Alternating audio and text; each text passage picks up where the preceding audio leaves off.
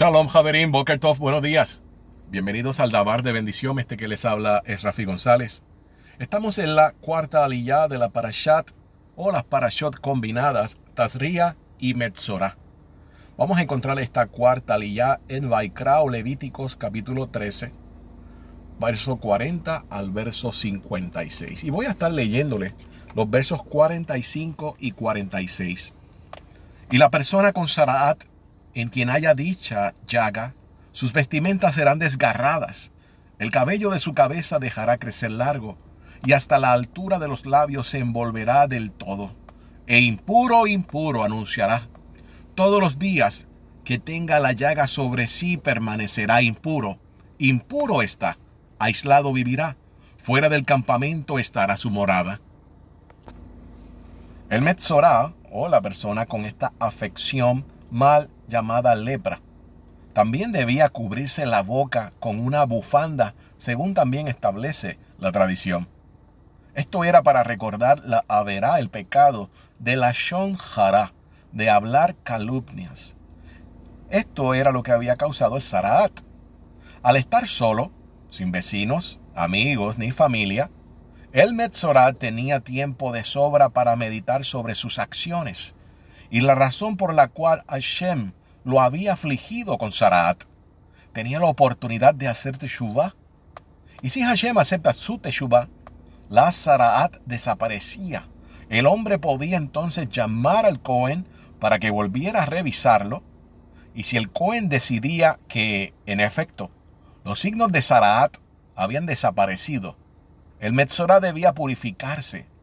Se la afeitaba, se ofrecían corbanotes especiales y este iba a una tevilá especial para cambiar este estatus. En la época del el Beit Hamikdash, el segundo Beit Hamikdash, el segundo templo, a veces Hashem también causaba saraat en la ropa de una persona que había pecado. Solo si la ropa era blanca se podía volver tamé, impura, con saraat si la ropa blanca de un israelita mostraba apenas una mancha verde o roja, debía mostrársela al Cohen. El Cohen guardaba entonces bajo llave esa prenda durante una semana, luego se fijaba si la mancha o las manchas de color se habían agrandado. Si ocurría esto, la prenda se quemaba. ¿Por qué causaba Hashem Saraat en la ropa de un judío? Las manchas de Saraat le advierten que debía hacer teshuvah por algún pecado grave que había cometido. Hashem podría haber causado Saraat al cuerpo de ese judío. Pero antes de castigarlo en el cuerpo, Hashem también lo castigaba en sus bienes a modo de advertencia. Y si el judío hacía teshuvah, Hashem no lo castigaba con Saraat en el cuerpo.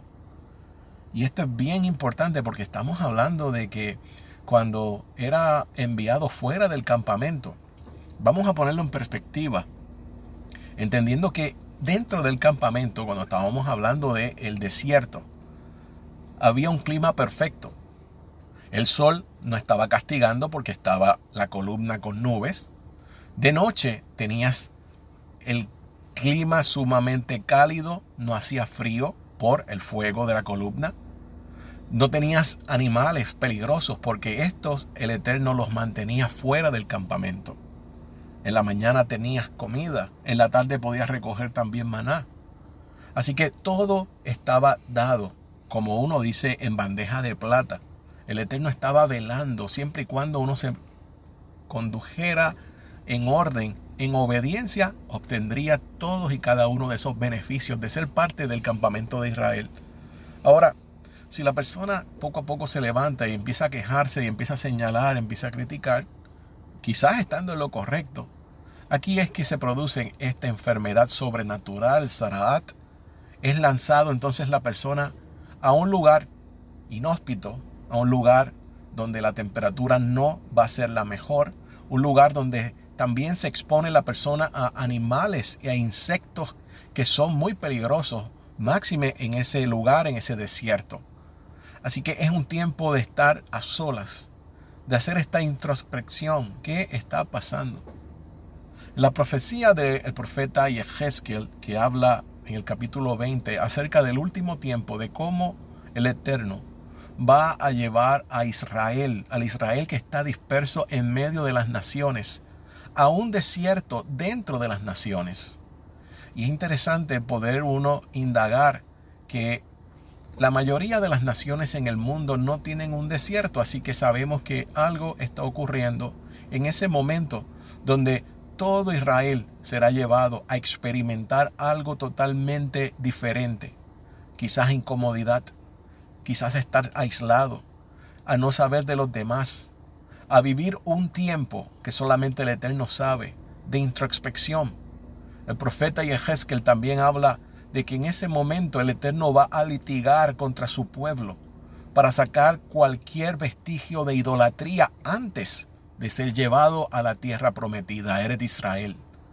Así que en ese desierto que algunos dicen que ya ha comenzado, podríamos estar buscando experimentar una mayor intimidad con el Todopoderoso, pero también Él nos va a confrontar.